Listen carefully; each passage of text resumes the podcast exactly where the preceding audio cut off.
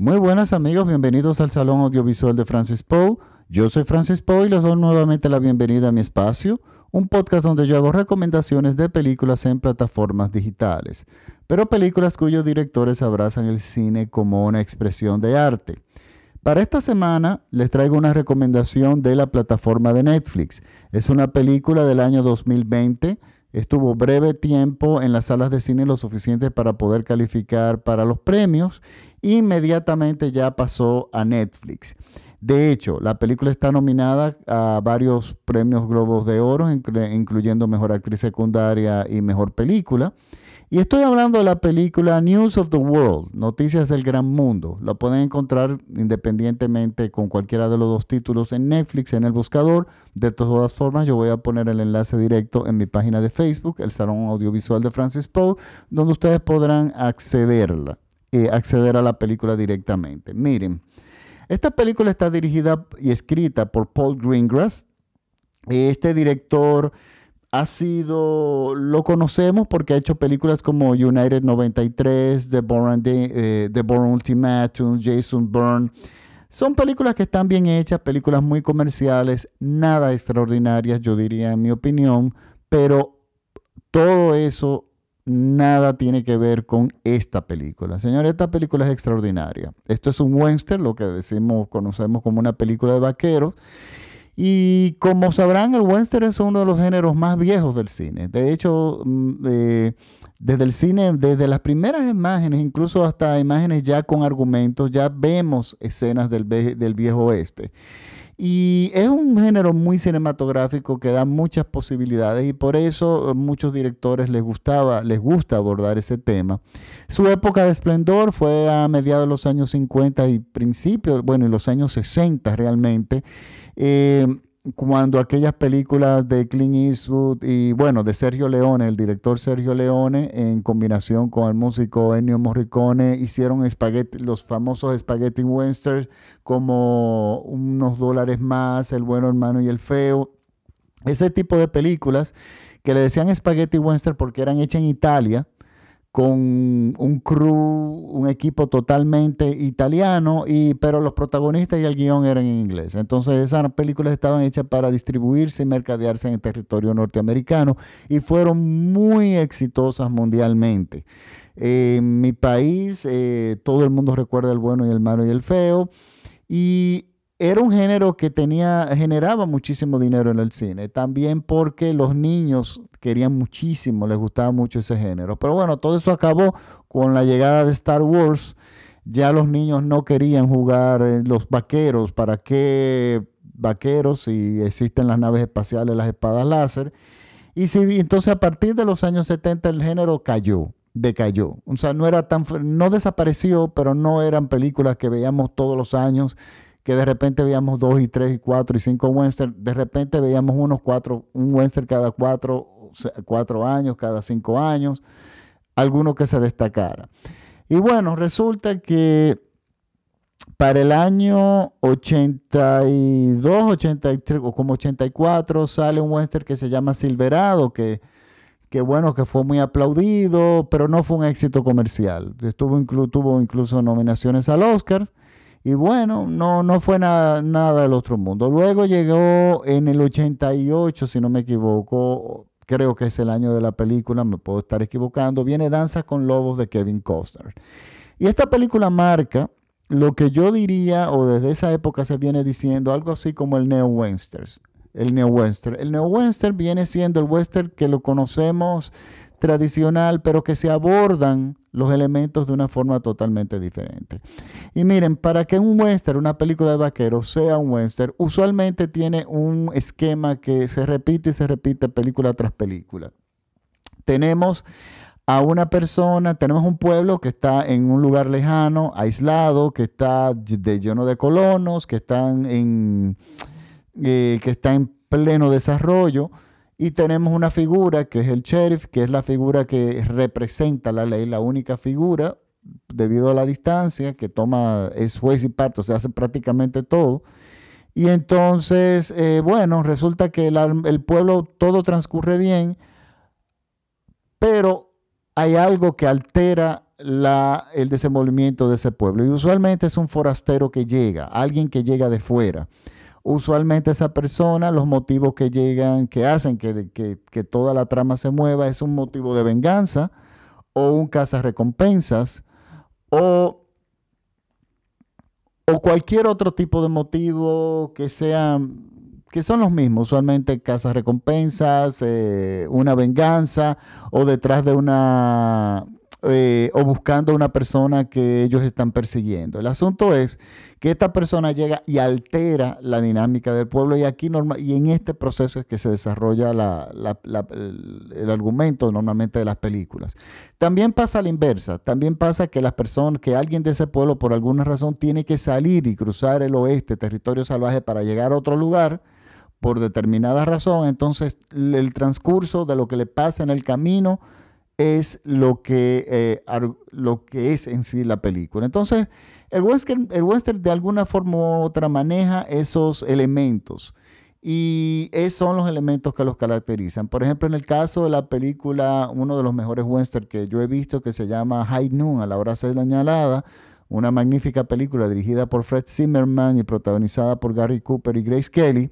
Nosotros no vemos a nadie llegar y a nadie irse, pero todo se desarrolla con la noticia de que alguien va a llegar. Y todo se alarma porque va a llegar una persona que va a causar mucho daño al pueblo. Y entonces la persona va a llegar en el tren de tal hora y el sheriff tiene solamente una cantidad de horas para tratar de armar un equipo, o sea, de organizar eh, y buscar voluntarios para proteger al pueblo de esa llegada. Entonces, si bien la persona no llega, sabemos que va a llegar y ya eso hace un cambio en el argumento. Entonces, eso siempre va a estar ahí y eso lo vemos en prácticamente todos los westerns. La diferencia que hay ahora en el western, como se trata de las películas western que se están tratando recientemente, es que el director que quiere abordar hoy en día un género que no es muy comercial es porque realmente tiene algo que decir diferente. Y tiene propuestas diferentes. Y entonces este es el caso de una de ellas, eh, News of the World. En el caso, por ejemplo, de una película como Kevin, quiero irme un poco más atrás, como Danza con Lobos, la de Kevin Costner, es el motivo del protagonismo del protagonista es un, un despertar de la conciencia. O sea, el personaje de Kevin Costner en Danza con Lobos es un militar, incluso premiado, o sea, eh, con honores, que abandona las, eh, que pide un traslado hacia la frontera, hacia los territorios indígenas, cuya intención es a un territorio donde nadie quiere ir, pero la razón que lo lleva a él a eso es un despertar de conciencia. O sea, él quiere conocer un mundo que le entiende que se va a desaparecer, que se está desapareciendo. Y antes de que se desaparezca, él quiere ver cómo era, vivir esa experiencia. Entonces tenemos un, un viaje interno, o sea, un motivo eh, de, eh, moral, digamos, un motivo personal que lleva a esta persona a trasladarse a esos territorios. O sea, ahí está el traslado, ahí está la movilidad, pero el motivo es lo que hace esta película totalmente eh, diferente e interesante, porque el personaje se va transformando. Y en la transformación del personaje protagonista principal es que está realmente en casi todas las películas el interés central. Entonces, hay otras películas, este, este tipo de cine de vaquero, de western, este tipo de western, le dicen neo-western, o sea, es una nueva forma de abordar lo que es tradicionalmente el género, que es un género que te pone muchas condiciones para que sí sea, eh, sea el género. Entonces es un esquema que hay que, digamos, que cumplir. Y entonces, eh, hay películas como más para esta década. Recientemente tenemos a Bone Tomahawk. Es una película que yo no me canso de recomendar, eh, cuyo argumento es que un grupo de hombres se reúne en un pueblo para salir al rescate de una chica que ha sido secuestrada por unos indígenas. Entonces, eh, por unos nativos norteamericanos. Entonces resulta que eh, este equipo, se, eh, una de las personas líderes en el grupo es el esposo de la, de la secuestrada. Pero esta persona tiene un problema, él tiene una herida en una pierna reciente. Entonces, él insiste en ir, en ir con ese grupo, porque de hecho es a su esposa que él quiere ir a rescatar, pero resulta que esta herida es un problema que se va complicando en el camino.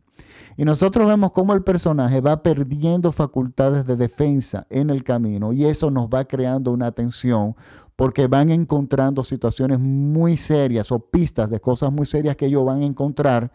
Y esto hace que la película, señores, se convierta en un, no solamente un western, sino en un thriller y prácticamente una película de terror ya en su parte final y lo hace de una forma maravillosa. Slow West es otro, eh, otro eh, western moderno dirigido por John McLean, que la historia es de un jovencito de algunos 15 o 16 años que se mueve del Reino Unido hasta el centro del o sea, hasta oeste de los Estados Unidos para llegar a donde su novia. Su motivo es el amor. La fuerza que él lo lleva es la juventud, la ingenuidad y el amor. Pero esas tres cosas lo ponen en un extremo peligro. Entonces vemos este, vemos a este jovencito de unos 15 o 16 años que está atravesando un terreno extremadamente peligroso. Entonces se encuentra con un recompensas que por una cantidad de dinero dice que le va a proteger hasta su destino final, o sea, le va a dar protección física. Entonces, de todos los elementos de los indios, etcétera, etcétera. Entonces, claro, la ingenuidad de este joven es realmente lo que nos causa a nosotros una terrible tensión. Y esa película es estupenda. También tenemos Home, eh, esta película dirigida por... Eh, mm, que se llama No Man's Land de Tommy Lee Jones, protagonizada y, eh, y dirigida por él donde él es una persona que le hacen una comisión, o sea, le hacen un encargo de entregar, a un, llevar a una joven, escortar a una joven por, a través de varios estados hacia otro lugar, pero esa joven tiene la, la, la característica de que es una joven que tiene una crisis mental, tiene problemas mentales, entonces no sabemos que es totalmente impredecible y no sabemos cómo ella va a reaccionar durante el camino y sobre todo nuestro protagonista, que es un hombre bastante tosco, ¿entiende?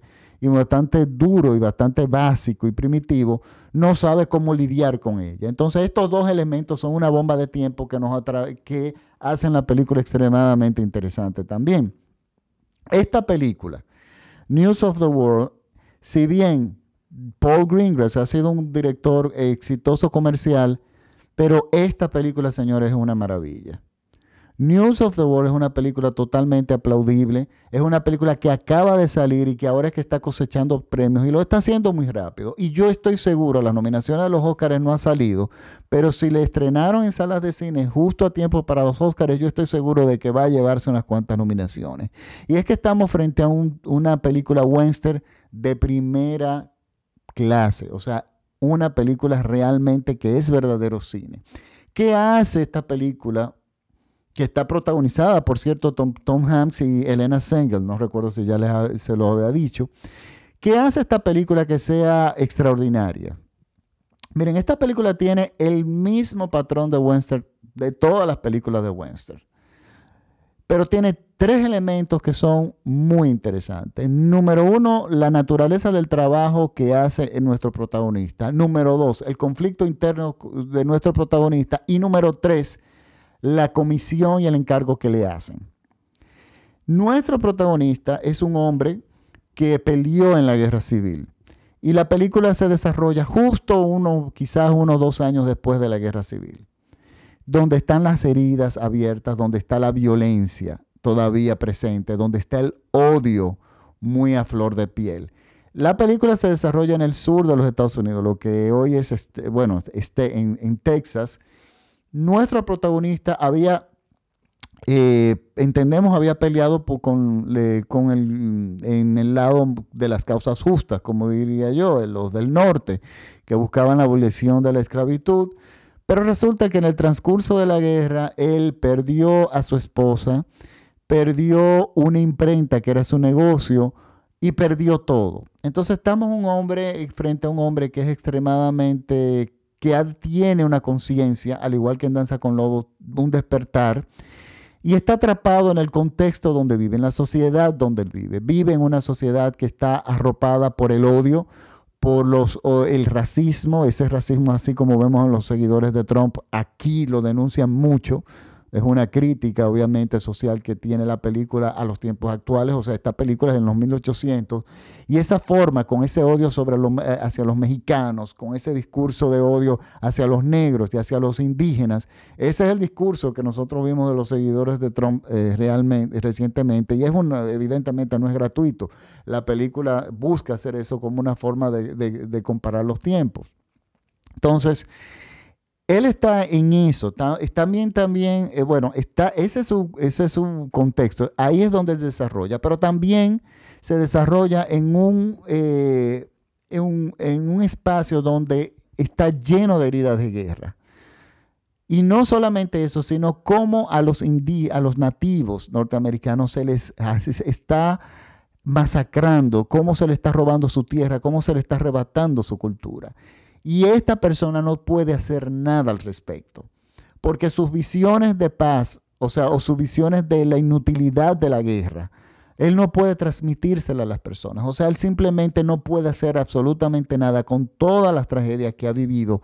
Y lo que él decide hacer para sobrevivir, eh, de, luego de que la imprenta eh, fue destruida durante la, eh, durante la guerra, él decide tomar un trabajo o el trabajo que él hace es ir de pueblo en pueblo, de población en población, leyendo la prensa y cobrando por eso. Él, rentaba un lugar, o sea, entraba a un lugar, cobraba 10 centavos y él, el lugar se llenaba y él empezaba a leer la prensa. Claro, las personas no tenían comunicación en esa época. Él era su único puente entre, entre un pueblo y otro y entre lo que estaba pasando. Entonces, desde el punto de vista periodístico, eso es interesante porque tenemos un western que incluye periodismo. Él decide leer noticias que no son las tragedias. Él decide leer noticias que aporten, noticias que hasta cierto punto sirvan de evasión a una, a, una sociedad que está devastada, que está agotada, que, que está muy, eh, bueno, en la, existencia de los colonos. O sea, la vida en el, en, el, oeste no era absolutamente nada fácil. Y de hecho, era bastante exitoso. O sea, la gente esperaba su llegada. Y él conocía a muchas personas, muy superficialmente, pero las conocía por su calidad de, por el tipo de trabajo que hacía, que más podríamos decir que es una especie de juglar, lo que era un juglar o un trovador en la Edad Media, que eran personas que iban de pueblo en pueblo cantando canciones que contaban historias, usualmente eran historias de chismes eh, y relaciones amorosas y pícaras, eh, que iban de pueblo en pueblo y vivían de eso, eran muy exitosos en ese sentido, o sea, se hacían lograban tener una, eh, ganarse la vida con eso. Pues él más o menos prácticamente hacía lo mismo, salvo que él comunicaba más, o sea, al ser la prensa, él elegía las noticias. Algunas noticias eran tristes que la tenía, entendía que él la debía hacer, pero él censuraba bastante. El, ¿Por qué? Porque había, estaba la prensa que era lo que decimos en mi país hoy en día, bocinas, que era la, prensa irresponsable, que lo que buscaba era obtener eh, beneficios políticos o eh, manipular la opinión popular a favor de un grupo de personas. Y entonces vemos esto aquí, que nos demuestra, de hecho, el trabajo y la elección que él hace dentro de su trabajo, de las noticias que leer, es lo que nos va haciendo saber, dejando saber que él es un hombre de mucha conciencia, porque no se nos dice todo esto de que desde el principio, que es un hombre que le pasó esto, esto, esto, esto y esto, lo vamos descubriendo, porque el personaje de Tom Hanks es un personaje que está es un personaje hermético, no es un personaje muy extrovertido, no le gusta hablar de su vida, no le gusta hablar de lo que le ha vivido, que de hecho el, el trabajo que él elige es una metáfora del escape de su pasado que lo persigue. Y él yendo a cada pueblo y moviéndose es una forma de él que él encontró de, lidiar con, podríamos decir, esa depresión o con ese trauma o con la pérdida o con la inutilidad de la guerra, como de repente entendemos que el personaje lo, lo asimila. Entonces, todo esto hace esto, el conflicto de personajes, su oficio, más el tercer elemento que es una un encargo. Y ese encargo es que en el proceso de los colonos de arrasar con las tierras de los nativos norteamericanos para eh, apropiarse de ellas, masacraron a una familia, madre, padre, niños y todo, pero dejaron viva a una niña que descubrieron que esta niña era blanca. Y si bien la niña era culturalmente indígena, ellos decidieron dejarla viva porque era blanca y se la llevaron a eh, a una, digamos, a un, a un puesto militar. Y no sabían qué hacer con ella porque la niña quería escaparse, pero descubrieron que la niña tenía parientes y encomiendan, como nuestro personaje es una persona que se va moviendo de lugar en lugar, lo encomiendan a él a llevar esta niña donde los parientes que le quedan vivos. Estos parientes son alemanes, colonos alemanes. Y aquí es donde resulta que la trama se vuelve también extremadamente interesante. ¿Pero por qué? Porque tenemos a una niña que ha sido totalmente arropada por la cultura indígena y el misterio de cómo ella llegó ahí, de por qué se convirtió en una, en una india eh, culturalmente, eh, y por qué ella no la mataron y cómo ella sobrevivió. O sea, todo esto es interesante encima del el problema de comunicación que ella tiene con nuestro protagonista, que de por sí no habla mucho, lo que pasa es que ella no habla inglés, ella lo que habla es, eh, bueno, el idioma nativo indígena. Y es una niña que los colonos la consideran como salvaje en su comportamiento, pero lo que está buscando la niña es escapar, siempre, entonces la tienen amarrada y bueno, la familia la acepta, eh, acepta recibirla y entonces, bueno, el, el trabajo de él es llevarla. Y aquí está la parte del western donde se complementa, pero ¿qué pasa? Se va, se llega, va acompañada esta travesía de tres elementos. Está nuestro protagonista y todo lo que le está escapando, su oficio para su, de supervivencia y una niña con la que él tiene que comunicarse de alguna forma y lidiar y crear un vínculo con ella para simplemente poder terminar, tener control sobre ella y poder terminar el viaje. Señor, esta es una película que no solamente es hermosísima, sino que está magníficamente bien hecha en contenido. O sea, el desarrollo eh, del personaje es extraordinario. O sea, el personaje de la construcción del personaje de Tom Hanks es fenomenal. El guion, que es del mismo director, junto con dos personas más, yo creo que es un guion que debe ser premiado en algún momento, porque realmente el gran, uno de los grandes éxitos de esta producción es el guion de la película. Pero quiero destacar otro elemento, y el nombre de ese elemento es Elena Sengel. Señor, esta es una niña que ya viene trayendo, ya tiene varias películas donde se ha destacado, y es una niña de unos 11, 12 años aproximadamente. Esta niña tiene una actuación soberbia en esta película, porque es una actuación no solamente muy difícil. ¿Por qué? Porque la niña tiene que entender que es una niña que tiene un pasado muy traumático. Ella tiene que entender cuál es ese, ese pasado, pero ella no puede comunicarse en inglés. O sea, ella tiene problemas de comunicación verbal, pero tampoco puede caer en el ridículo de tratándose de comunicar físicamente que la película parezca una, una payasada. Y señor, esta niña hace un trabajo en un personaje tan difícil que aquello es insólito. La escena final de la película, que no se la voy a contar, no se preocupen, no es un spoiler.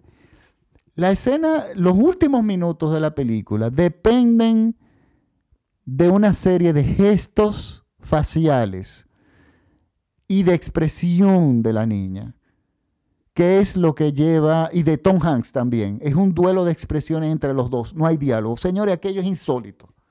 O sea, yo me quedé con la boca realmente abierta de lo aplaudible de las actuaciones de los dos. Miren, esta es una película extraordinaria.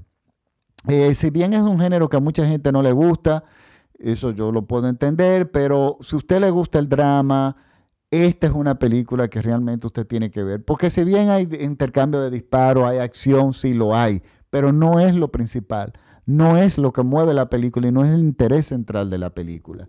Esta película tiene otros dos elementos que son ah, que yo quiero destacar. Número uno es la fotografía de, de Darius Wolski. Este director de fotografía que ha trabajado ya con Riddle Scott en películas como Prometheus y The Martian, que tiene trabajos extraordinarios en esa película, se destaca en una forma extraordinaria aquí, porque aquellas películas son ciencia ficción y usted podría de repente decir, no, pero esos son efectos de digitales, etcétera, etcétera. No, pero esta película es, una, eh, eh, esta película es un western en amplio formato.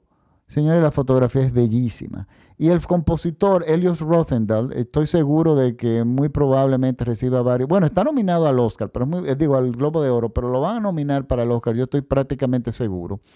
Es un compositor que tiene mucho tiempo en haciendo música de cine, pero de entre los compositores tradicionales de cine como John Williams, Jerry Goldsmith, etc., él era de los que tenía más bajo perfil. No había caído con películas realmente importantes para musicalizar. Por lo menos no James Newton Howard, perdón, no es el nombre del compositor, no recuerdo si se lo había dicho.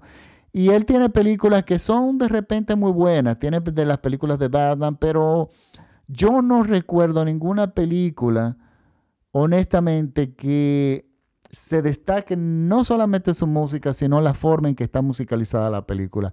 Pero bueno, esta lo es.